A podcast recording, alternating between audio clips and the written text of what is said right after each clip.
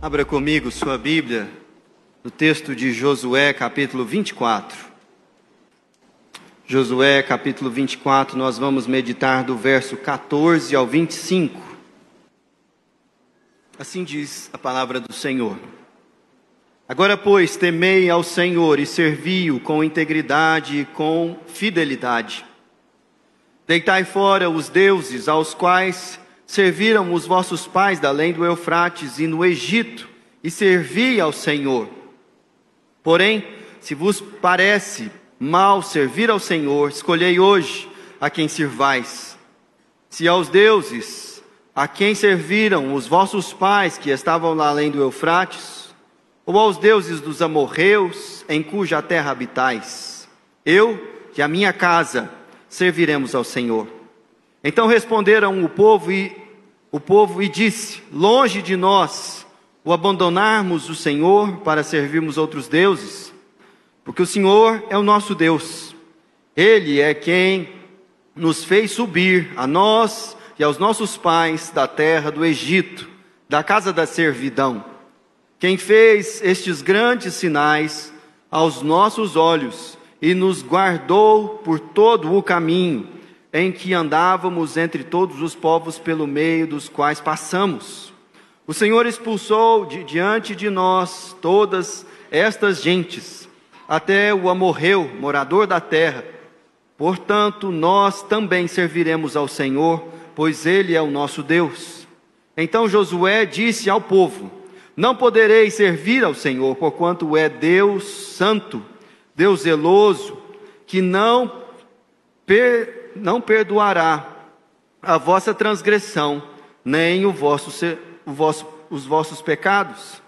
Se deixardes o Senhor e servirdes a deuses estranhos, não se voltará, então se voltará e vos fará mal, e vos consumirá depois de vos ter feito bem. Então disse o povo a Josué: Não Antes, serviremos ao Senhor. Josué disse ao povo: Sois testemunhas contra vós mesmos, de que escolhestes o Senhor para servir. E disseram: Nós somos. Agora, pois, deitai fora os deuses estranhos que há no meio de vós, e inclinai o coração ao Senhor, Deus de Israel.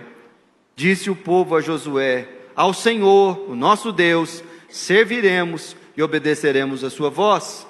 Assim, naquele dia, fez Josué aliança com o povo e lhe apôs por estatuto e direito em Siquém. Essa é a palavra do Senhor. Os estudiosos dizem que nós, nossa geração, está vivenciando, testemunhando uma verdadeira revolução nas relações interpessoais, nos meios de produção, devido à tecnologia, especialmente a inteligência artificial. Há muito sendo estudado e desenvolvido sobre esse assunto, mas aqueles que estudam, de fato, a matéria, dizem que aquilo que nós estamos vivendo se compara, em escala de transformação social, àquilo que, por exemplo, no século XIX aconteceu com a Revolução Industrial impulsionada pelo desenvolvimento da tecnologia a vapor e das ferrovias na Inglaterra, por exemplo. Ou aquilo que foi a, o desenvolvimento da tecnologia da eletricidade, já no final do século XIX, ou da, do século da informação, que foi o século XX e todos os desdobramentos da computação que foram impulsionados depois da Segunda Guerra Mundial e passaram a ser mais acessíveis através de computadores pessoais e passaram a ser mais acessíveis ainda através do telefone. E há muito que se tem dito sobre esse avanço tecnológico e há profecias distópicas para aquilo que isso pode gerar na sociedade. É, o cinema gosta muito de conversar com essas ideias e falar sobre um exterminador do futuro. Mas é, há também muita gente falando sobre as oportunidades que esse tipo de nova tecnologia abrirá tanto no mercado de trabalho quanto para o desenvolvimento humano de maneira geral. É curioso que muitas empresas e pessoas têm gastado bastante energia para diante desse avanço tecnológico e dessa revolução que está em curso, aproveitar as oportunidades de mercado, de serviço, de formação pessoal, para usar esse tipo de inteligência artificial a seu favor. E há muito esforço em alcançar esse tipo de coisa, porque perder oportunidades como essa, elas são muito caras e realmente mudam o curso não somente da vida das pessoas, mas também da sociedade. De forma que ficar de fora desse tipo de coisa é problemático. Aproveitar essa oportunidade, portanto, é prioridade para muita gente. Mas eu fico pensando aqui comigo e com a palavra de Deus, de que eu e você estamos também diante de uma grande oportunidade espiritual que não podemos dispensar. E para alertar o povo de Deus a essa oportunidade, foi que Josué escreveu os capítulos 23 e 24, que fecham a, o livro dele. Já deu para perceber que essa oportunidade não é novidade, porque ela está sendo anunciada há muito tempo. Contudo, ela não somente é muito mais potente do que a inteligência artificial, como também tem frutos muito mais duradouros. Eu estou falando de como você pode aproveitar a oportunidade de fazer uma aliança com Deus e viver a sua vida a partir da palavra dele. E eu gostaria de conversar com vocês sobre como esse texto que nós acabamos de ler mostra para nós a urgência dessa necessidade de nós fazermos uma aliança com o Senhor e também a, a realidade de isso impactar completamente o nosso serviço. E não somente o nosso serviço, mas também nossa área de influência. E é isso que esse texto está dizendo. Bom, se você ler a, o livro de Josué, você perceberá que há nele quatro é, divisões naturais. A primeira, do capítulo 1 a 5, Josué é apontado como o novo líder do povo de Deus que agora, após ter vagado por 40 anos no deserto, iria atravessar o Rio Jordão e passar a conquistar a terra prometida. Esses cinco primeiros capítulos, Josué circuncida o povo, manda espias para a cidade de Jericó, celebra a Páscoa, prepara o povo para a batalha que está para começar. Na sequência, dos capítulos 6 a 12, nós temos a batalha contra os cananeus sendo apresentada. E num período de sete anos, Josué vai marchando com o povo, conquistando as cidades e experimentando a ação de Deus, entregando ao povo a terra prometida. Mas curioso, aquela terra que havia sido prometida precisava ser conquistada. E Deus fez questão de abençoar o povo nesse processo, mas colocar o povo em batalha, para que eles entendessem qual era a natureza da liberdade para a qual Deus os estava guiando. Além disso, nós temos do capítulo 13 ao capítulo 22, o maior bloco do livro de Josué, que fala sobre a divisão das tribos e dos territórios. Esse é a parte mais difícil de ler, porque é como se você estivesse olhando para um mapa, só que sem a imagem, só com a descrição. E aí o fechamento do livro tem o livro, a passagem que nós lemos, os capítulos 23 e 24, nós temos um discurso de Josué, que lembra o povo de sua história e que conta como o Senhor os redimiu e como ele era de fato o único Deus verdadeiro. E Josué faz um apelo ao povo. Qual que é o apelo? Façam uma aliança com o Senhor e sirvam ele de todo o coração. Deitem fora os outros deuses e sirvam o Senhor e somente a ele. Nesse apelo, Josué, ele, ele profere aquele que é o versículo mais famoso do livro todo dele, que é o versículo 15, se não veja você. Porém, se vos parece mal servir ao Senhor, escolhei hoje a quem sirvais. Se aos deuses a quem serviram os vossos pais, que estavam da além do Eufrates, ou aos deuses dos amorreus, em cuja terra habitais, eu e a minha casa serviremos ao Senhor. Eu queria chamar a sua atenção exclusivamente a esse versículo aqui. Porque tudo aquilo que eu quero falar com você, ou pelo menos a maior parte do que eu quero chamar a sua atenção nessa noite, está nesse versículo. Veja a urgência com que Josué trata do assunto entre a aliança do povo com o seu Deus. O texto diz o seguinte: Porém, se vos parece mal servir ao Senhor, escolhei essa semana. Não é isso que está escrito aí? Não escolhei esse ano ainda, sem falta. Não, ele está falando hoje. Hoje, se ouvirdes a sua voz, não endureçais o vosso coração.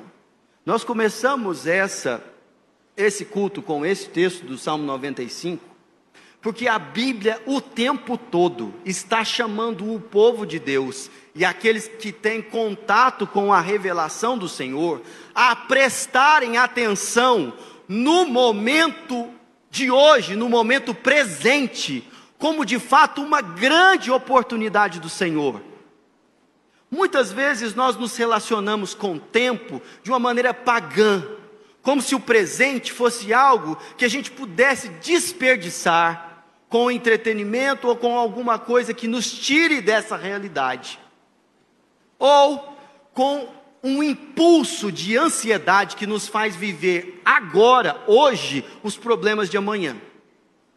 E esse paganismo do nosso coração é advertido por Jesus quando ele vira para os discípulos e fala: Não andem ansiosos por coisa alguma, porque Deus sabe do que vocês precisam basta o dia o seu próprio mal. E ele está chamando os discípulos para o presente, para encarar o presente como um presente do Senhor, e diante de Deus encarar o tempo, momento a momento, como uma dádiva, como uma grande oportunidade, como aquilo que Deus nos entregou para que a sua graça se manifeste. Nós somos muito negligentes como povo em relação ao tempo. E havia em Josué um certo senso de urgência que levou ele a conclamar o povo e falar: não dá para passar de hoje. Preste atenção, porque hoje, se você ouvir a voz do Senhor, não ignore esse momento, porque você não sabe quanto, quanto tempo tem. E quem não sabe quanto tempo tem, tem na verdade muito pouco tempo. E é exatamente nessa linha que Josué vai apresentando para o povo uma oportunidade que se encaixa no tempo, no tempo presente.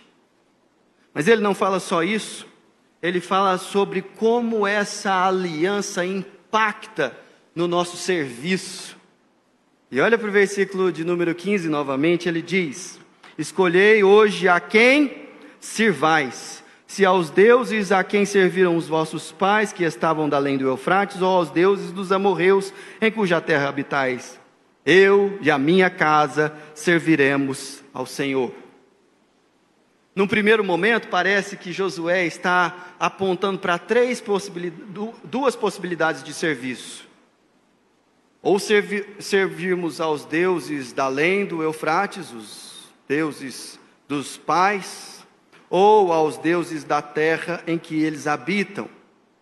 mas a verdade há três possibilidades, porque no versículo anterior ele diz o seguinte: Deitai fora os deuses aos quais serviram os vossos pais da além do Eufrates e, então há uma adição, no Egito.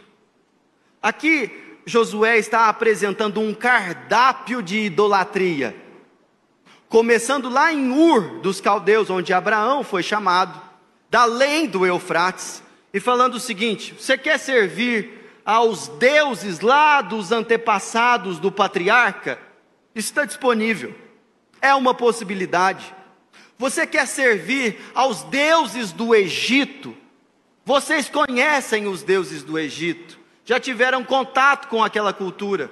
Vocês querem servirem aos deuses dessa cultura aqui, que está no território de Canaã, os amorreus? Vocês podem servir mas eu e a minha casa serviremos ao Senhor. E é curioso que aqui, diante de todas essas possibilidades, dessas quatro possibilidades, o que Josué não faz é abrir a possibilidade de que a gente não sirva a nenhum Deus. E, curiosamente, tem muita gente no nosso tempo que acha que, de fato, pode tocar a vida sem servir a nenhum Deus, afinal de contas, eu não sigo nenhuma religião e, portanto, não sirvo a nenhum Deus. Eu vivo para mim mesmo, eu tenho as minhas próprias ideias, eu caminho de acordo com aquilo que já aprendi e a minha consciência que eu julgo todas as coisas, e a partir dos meus parâmetros eu vou levando a vida e tocando a minha espiritualidade. Certo? Isso é servir a um Deus. Você está servindo a você mesmo. E você está servindo de trouxa para Satanás. Porque enquanto você vive na pequenez e na tolice da sua mente, você muito satisfeito nesse lance de autonomia, vai levando a sua vida limitada à sua própria ignorância e tolice mas você está servindo a si mesmo. E servir ao ego é servir a um carrasco terrível, pior do que Faraó, pior do que os deuses lá de Ur dos caldeus, e que sugará tudo de você, prometendo que estará entregando a você mesmo essas coisas, sem o poder de fazê-lo. Essa é a realidade da idolatria que usa o próprio ego para determinar do tipo assim, primeiro mandamento dessa lei, de, desse tipo de religião, meu corpo, minhas regras, é? A palavra do Senhor não pensa e nem, nem ensina assim. Seu corpo, corpo do Senhor, as regras do Senhor. Sabe por quê? Porque o Senhor não somente criou o seu corpo, mas também comprou o seu corpo com o sangue do Cordeiro, fez dele o templo do Espírito Santo, e é por isso que o seu corpo é inviolável por outra pessoa, porque ele pertence não somente a você, mas ao Senhor também. Mas sabe de uma coisa? É por isso que na lei do Senhor tem não adulterarás. Porque lá no Egito, Todo o corpo era corpo de Faraó. Ele tinha autoridade para pedir a pessoa que ele quisesse, para fazer o que ele quisesse, seja com relação a ele, seja com relação à escravidão. Mas aqueles que pertencem ao Senhor não estão sob a autoridade de Faraó. E é por isso que ele lutou tanto para que Moisés não levasse adiante o seu projeto. Não há nada mais libertador do que um povo que sabe que tem dono e que esse dono é generoso, e um Deus de amor, e um Deus que revela a sua vontade na sua palavra. Não se engane, a Bíblia sim contrariará as suas vontades muitas vezes, mas para libertá-lo de uma prisão, de uma cabecinha muito pequena, que faz com que você viva em mediocridade e prisão, seja de si mesmo, seja de um tirano por aí, seja de um demônio qualquer. E é justamente por isso que Josué contundentemente ele fala assim: "Eu vou servir ao Senhor". Ele poderia ter usado outra expressão. Ele poderia ter usado aquilo que muitas vezes aparece nas escrituras como amar ao Senhor ou temer ao Senhor, mas ele usa a palavra servir, justamente porque aquele povo que era escravo no Egito, de um senhor terrível, se viu liberto e comprado por um outro senhor, um generoso senhor que lhe entregou uma terra e falou: trabalhe e viva do seu trabalho e constitua família e consagre seus filhos a mim, não matando eles como Moloque exige, mas consagrando eles e vivendo em família e edificando eles nos meus caminhos, para que eles experimentem liberdade, crescimento espiritual, para que vocês floresçam e deem frutos. É muito diferente. É muito diferente. E é por isso que Josué fala assim: eu vou servir ao Senhor. Eu vou servir ao Senhor. Na Bíblia, amar a Deus e se relacionar com Ele envolve uma vida de serviço a Deus e ao seu povo. É bem certo que ao Senhor pertencem todas as florestas, todos os continentes, tudo o que há na terra, toda prata, todo ouro, e não há nada como diz lá em Romanos, capítulo 11, versículo 33, que nós possamos dar a Ele que Ele já não tenha. Contudo, servir a Deus significa obedecer a Sua lei, viver pela Sua palavra e cumprir o nosso propósito para com o seu povo, edificando esse povo e anunciando a glória daquele que nos chamou das trevas para a Sua maravilhosa luz. Isso é servir a Deus. Agora, essa oportunidade de serviço é maravilhosamente ofertada com um campo de influência muito generoso. Porque veja o que Josué diz no texto, versículo 15: Escolhei, pois, hoje a quem sirvais, se aos deuses da quem serviram os vossos pais, que estavam da além do Eufrates, ou aos deuses dos amorreus em que hoje habitais. Eu, e a minha casa serviremos ao Senhor.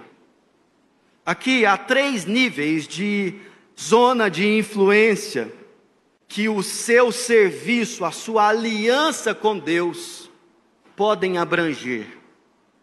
E ele começa do nível menor e se estende até o maior, em um grau de influência que não vai crescendo, mas que vai decrescendo. Deixa eu explicar. Veja como Josué diz: ele diz, Eu e a minha casa serviremos ao Senhor. Tem muita gente que quer fazer uma aliança com Deus por causa da sua casa. E ele até começa a vir à igreja, porque afinal de contas as crianças precisam ser educadas no caminho da verdade. E ele não dá muita bola para isso pessoalmente, porque ele entende que ele já está formado, ele é uma pessoa que tem suas convicções, mas ele quer a ajuda da igreja para que os seus filhos, para que sua esposa, para que o seu marido sirvam ao Senhor.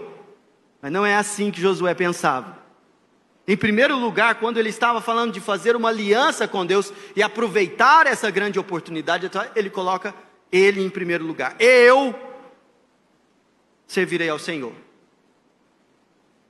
Preste bastante atenção. O nosso mundo está cheio de pessoas que têm ideias mirabolantes para mudar o mundo inteiro e não conseguem mudar a sua própria rotina. A hora de acordar, o que se alimenta. Na cabeça dele, ele tem ideias revolucionárias que resolveriam todos os problemas. Ele até lança curso na internet para ajudar as pessoas a aprenderem a fazer aquilo que ele mesmo não implementa na sua história. Mas aqui Josué, ele diz: Eu servirei ao Senhor. De todas as zonas de influência que você tem, hoje, com o seu trabalho, com a sua família, com o seu serviço na igreja. Sem dúvida alguma e sem medo de errar.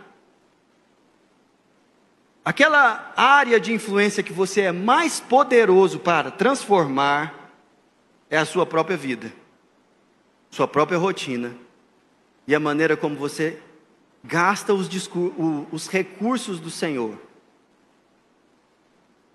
se você está me entendendo e entendendo o que o texto das Escrituras nos ensina nessa noite, antes de querer edificar a sua casa, de querer abençoar a igreja, de querer mudar o nosso país através do exercício da sua cidadania, o que é importante, você deveria pensar em mudar a sua rotina e como você lida com as coisas do Senhor.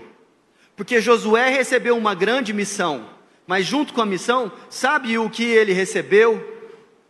Um jeito de viver, para que ele pudesse executar a missão. Se você voltar lá no capítulo 1, versículo 8, diz o seguinte: Não cesses de falar deste livro da lei, antes medita nele de dia e de noite para que tenhas o cuidado de fazer segundo tudo quanto nele está escrito. Então farás prosperar o teu caminho e serás bem-sucedido. Nós temos a terrível o terrível avanço da doutrina da prosperidade no nosso país, que prega o sucesso material através do esforço pessoal e da barganha com Deus, como se Deus fosse manipulável. Mas é curioso que, muitas vezes, rechaçando a teologia da prosperidade, nós não zelamos daquilo que a Bíblia nos ensina como disciplina diária, de meditarmos na palavra de Deus de dia e de noite, falar sobre ela e pautar as decisões da nossa vida a partir dessa palavra. Isso é servir ao Senhor. E você pode ter bons desejos para com a sua casa, para com essa igreja, para com a nação do Brasil. Se você decididamente não andar com Jesus, suas boas intenções serão um total fracasso e você ter, terá perdido muito tempo. Agora, é curioso que esse texto não mostra uma visão individualista da vida com Deus e da, das consequências do caminhar com Jesus. Josué, ele diz: Eu e minha casa. E ele está se referindo à sua esposa, aos seus filhos. E sem dúvida alguma, a nossa casa, o nosso lar, é em segundo lugar a maior zona de influência que nós temos. É por isso que, se você quer mudar o Brasil, transformar a igreja brasileira e negligencia a oração, o culto doméstico, a vida diária e cotidiana do seu lar, obedecendo os mandamentos que nós temos, por exemplo, nas cartas apostólicas sobre o que significa ser um marido, qual é o papel de um pai, como uma esposa deve se portar e qual é o conjunto de valores que molda a rotina de uma casa que serve ao Senhor, você pode ser a pessoa mais influente do Instagram. Seu legado pode ser ter muitos views e filhos e esposa e marido que estão distantes do Senhor por sua negligência. Não que você possa fazer com que eles entrem em aliança com o Senhor, mas você pode sim ser pedra de tropeço nesse processo. E sabe de uma coisa? Com Jesus, quem não ajunta, espalha. É justamente por isso que Josué fala da urgência de nós servirmos ao Senhor. E isso tem implicações familiares. Mas qual é a implicação do escopo maior? É a nacional. E ela não está no versículo 15, mas está no texto todo. O que Josué está fazendo? Ele está, através do seu ofício, ministrando sobre a nação. E Josué recebeu o trabalho de liderar o povo e de atuar como chefe de Estado. E ele está fazendo aqui o seu papel. mas você, através do seu trabalho, através da sua cidadania, da maneira como você se relaciona com as leis do nosso país, você ministra sobre o Brasil o seu serviço ao Senhor ou sua negligência ao Senhor e sua idolatria, seja ao seu ego, seja ao dinheiro, seja a qualquer Deus da nossa cultura. É justamente por isso que Josué, ele conclama o povo e fala: hoje, vocês precisam fazer uma aliança com o Senhor. Meus irmãos, existem muitos crentes que eles entendem, intercedem pelo Brasil, eles amam Jesus e leem a Bíblia, mas na hora que eles vão fazer negócio, na hora que eles vão investir o seu dinheiro, na hora que eles vão votar, na hora que eles vão se relacionar com as leis do nosso país, eles servem a si mesmos, eles buscam outros interesses, e isso é a derrota da nossa nação, é a tristeza da nossa cultura, porque nós somos um país majoritariamente cristão e que tem uma ética pífia que se distancia do Senhor, que não consegue se organizar, que não consegue construir uma sociedade com os valores que a maioria de nós diz professar. Contudo, servir ao Senhor tem implicações em cidadania e nós precisamos aprender isso. Bom, para encerrar, é interessante como Josué termina esse culto, essa assembleia.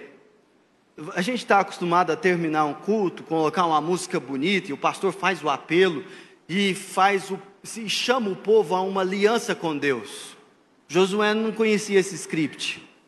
Parece que ele mesmo faz é ir contra a pregação dele. Se não veja você o versículo de número 19. Dá uma olhada aí na Bíblia. Depois que o povo falou, nós vamos servir ao Senhor, olha o que Josué fala. Então Josué disse ao povo: Não podereis servir ao Senhor, porquanto é Deus santo, Deus zeloso, que não perdoará a vossa transgressão nem vosso peca os vossos pecados. Deu errado. Como assim, Josué? O povo converteu, põe a mão na cabeça deles, fala glória a Deus, acaba com isso, vamos embora. Não. E ele insiste nessa linha. E depois que o povo discorda dele, ele faz um contrapelo. Versículo 20: Josué disse ao povo: Sois testemunhas contra vós mesmos, de que escolhestes o Senhor para servir. O homem desviou. Como assim? O que está acontecendo? Josué conhecia o povo e Josué conhecia a si mesmo. E ele sabia da nossa natureza e da nossa realidade.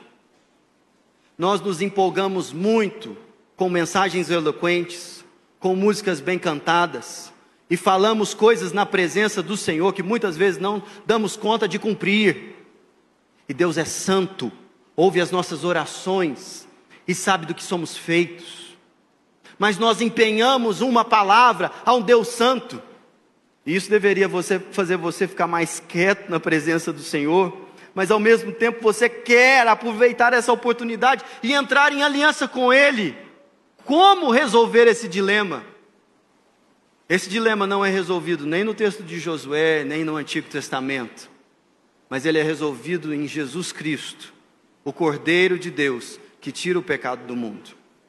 É justamente por isso que o Antigo Testamento aponta o tempo todo para uma nova aliança. E quando Jesus, na noite da Páscoa, na noite em que ele foi traído, ele toma o cálice, ele diz: Esse é o cálice da nova aliança no meu sangue. O que Jesus estava fazendo ali? Ele estava, o Deus encarnado, se colocando no lugar do povo e fazendo uma aliança com o Pai, nos representando. Ele é o Cordeiro de Deus que tira o pecado do mundo, mas ele também se coloca no nosso lugar, no lugar do povo. E embora ele tenha obedecido à lei perfeitamente, ele foi para o caminho da cruz e ele morreu. Seu sangue foi derramado para que a ira do Pai fosse satisfeita. Não a ira pelo pecado de Cristo, porque ele nunca pecou, mas a ira pelo pecado do povo, do povo a quem ele representava. É por isso que não dá para ler o texto de Josué e falar: eu e minha casa serviremos ao Senhor, sem que você creia em Jesus e se entregue a Ele.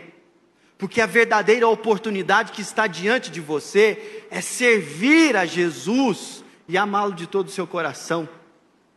Foi justamente por isso que o Senhor o trouxe aqui nessa noite.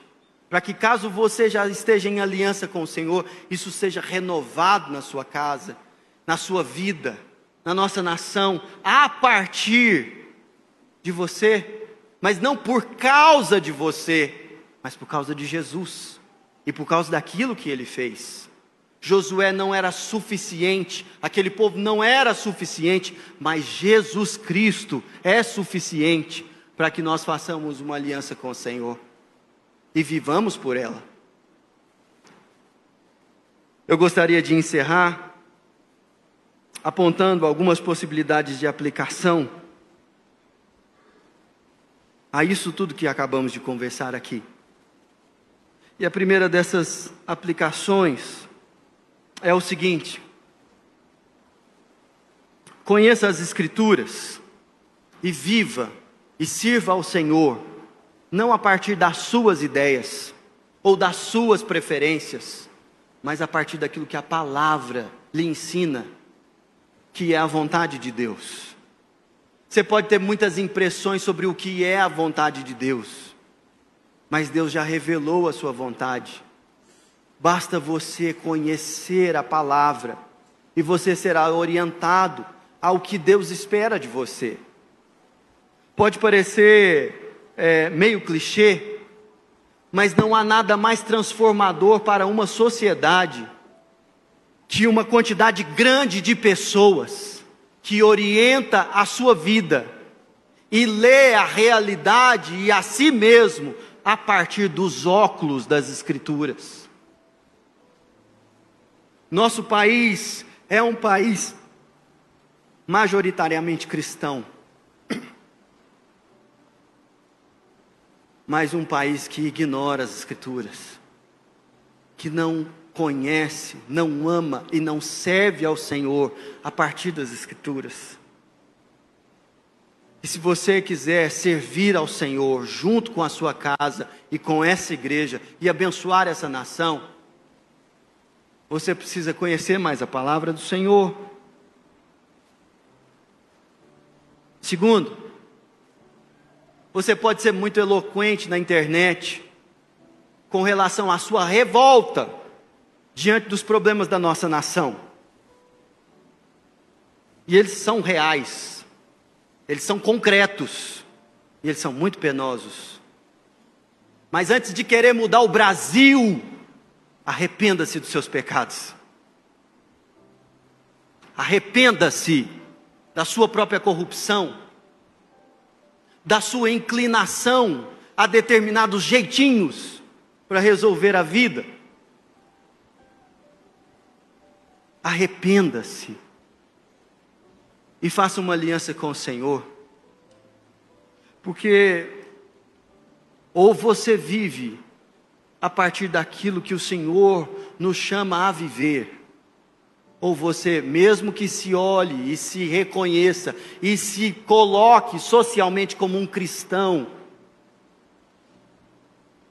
seja membro aqui, você estará servindo a outros deuses.